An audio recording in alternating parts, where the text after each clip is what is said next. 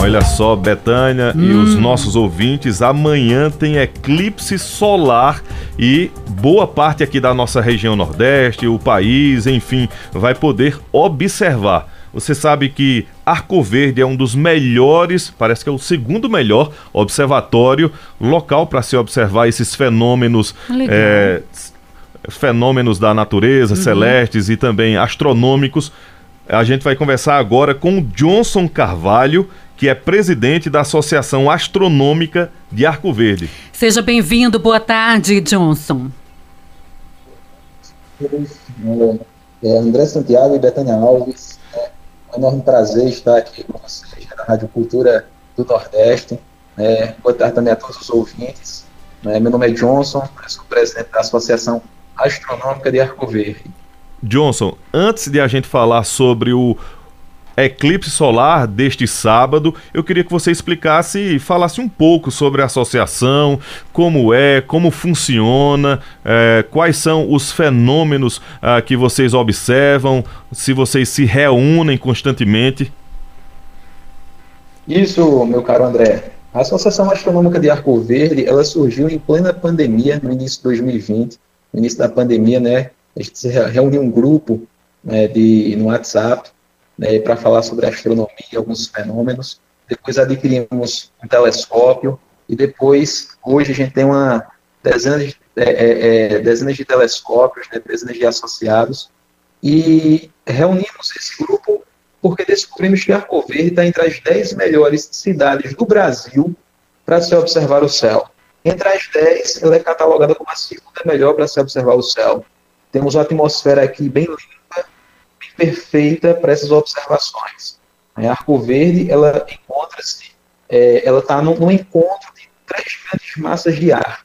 Uma que vem do Oceano Atlântico Norte, do Atlântico Sul, e outra massa de ar que vem da Amazônia. Então, elas meio que se encontram em Arco Verde e, e acabam limpando um pouco a atmosfera, deixando a atmosfera mais limpa, mais delgada, mais fina, mais propícia para as observações. Né? Hoje já contabilizamos mais de 20 mil pessoas que puderam observar conosco os céus né, através dos nossos equipamentos né, telescópicos. Johnson, professor Johnson, presidente da Associação Astronômica de Arco Verde, é, vou solicitar a você, se você tiver no Viva Voz, se possível, não sei se você está no Viva Voz, se tiver, se possível, você uh, usar o telefone da forma convencional, porque a gente está tendo uma repetição da, da sua fala. Está tá no, tá no normal. Normal, normal. né? Então, tá. então deve ser a, a, conexão. Mas tudo bem, muito boa essa sua explicação sobre a, a Associação Astronômica de Arco Verde. Como é que faz para a população de Arco Verde participar, a população das cidades vizinhas também podem participar da associação, uh, presidente Johnson? É, pode participar, André.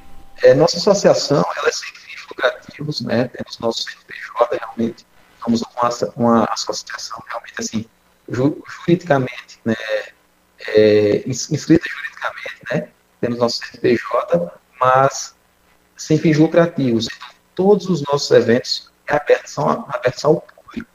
A gente aqui em Arco Verde, a gente se reúne é, geralmente num ponto chamado Cruzeiro, e fica é, na cidade ainda, na parte urbana, mas um pouco distante do centro, em um local bem alto, onde a gente consegue fazer as observações. E aí divulgamos todos os eventos que nós temos aqui, eventos de superlua, chuvas de meteoros, construções de planetas, né? E agora o grande eclipse, né, que vai ser a apoteose, né, o, o evento astronômico do século, que a gente diz assim. Então, assim, é aberto a todo o público, né, basta acompanhar nosso Instagram, no arroba AAArcoverde Né, nosso Instagram a gente posta todas as nossas é, nossos eventos, né? E todos são abertos ao público. É, presidente Johnson Carvalho, agora falando sobre o eclipse, eu vi que vocês produziram óculos, né, alguns óculos para observação. É, eu queria que você aproveitasse essa oportunidade, fizesse recomendações, né, porque uh, não é qualquer óculos que eu possa observar o eclipse solar deste sábado, é, que fizesse algumas recomendações para os nossos ouvintes, advertências também com relação a essa questão de segurança na observação do eclipse. Isso, meu caro André. É, primeiramente, a gente não pode olhar né, sem nenhuma proteção. Né? E, para estar tá protegido, né, existem algumas recomendações. A gente comercializou alguns óculos né, para ajudar né, nos custos do evento que a gente vai fazer, da manutenção dos nossos equipamentos. A gente comercializou alguns óculos é, que têm um fator de proteção adequado. É, muitas pessoas, elas pegam chapa de raio-x, pegam aquele negativo né, de fotos né, antigas, enfim, vidro esfumaçado, é, vidro fumê, o próprio óculos de sol para olhar, e não é recomendável, senão você torra, você queima a sua retina. Né, e os problemas vêm alguns meses ou anos depois. Então você tem perda né, da sua cuidado visual e perda muitas vezes da própria visão. Né? Então, assim, tem os equipamentos recomendáveis. Os óculos especiais, eles têm um fator de proteção 20. E o recomendável é que o fator seja acima de 14. Então, quem não conseguiu os óculos, já toda a nossa demanda aqui já foi, né, já foi realmente vendida. E quem não conseguiu óculos, seja com a Associação Astronômica de Arco-Verde, seja pela internet, ou enfim, ou, ou em outros locais, a gente recomenda ir nessas lojas de construção, né, comprar aquela lente do óculos de soldador, né? Aqueles, eles têm um capacete do soldador, né? Ele tem aquela lente, aquela lente preta, bem, bem forte mesmo, é, e que seja acima do fator 14. Então, temos uma demanda aqui, mais de 350 pessoas aqui, aperreando a gente no nosso Instagram, e, é, da associação, do Instagram pessoal, atrás desses óculos, mas não temos mais. Então, recomendamos né, comprar essas lentes de óculos de soldador nessas lojas de construção. Presidente. São danos, irrever, danos irreversíveis que ocorrem uhum. se você observar o sol nessas proteção devida, né? Certo. Presidente Johnson Carvalho, inclusive, a informação é que nessas lojas também é, essa lente aí tá bem procurada, viu? A, a expectativa é grande, né, para esse fenômeno de amanhã, esse eclipse solar total, né? A expectativa é grande, né? Só, só ressaltando uma coisa, muitas vezes você vai nas lojas de material de construção e vão encontrar essa lente né, do óculos de soldador, mas fator 10 de proteção, fator 12, tem que ser do fator 14 para cima. E você observa no máximo um minuto descansa a vista por uns dois, três minutos e volta a observar.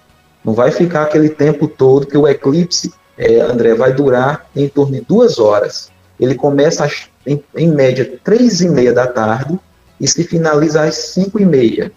Então são duas horas de eclipse. Então a gente não vai ficar vários minutos ou várias horas olhando, né, sem parar. Não pode. Uhum. Mesmo com a proteção, olha um minuto a gente recomenda né, descansa para olhar de novo. Né? E Esses cuidados são fundamentais. É enorme, né?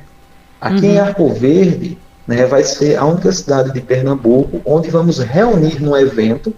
Né, todo Pernambuco, todo, no, todo o Nordeste vai observar. Mas aqui em Pernambuco vai ser a única cidade que vai fazer um evento justamente com essa finalidade de observação do eclipse. A gente espera aqui de 3 a 4 mil pessoas por baixo uhum. nas nossas sondas reunidas no cruzeiro aqui para poder fazer essa observação.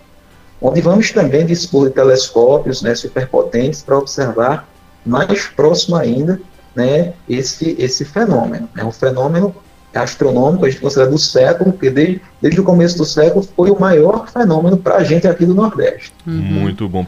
No caso, é, presidente Johnson Carvalho, vai escurecer à tarde? A Totalmente. gente vai ter essa sensação de sendo dia, a gente sentir como se fosse noite?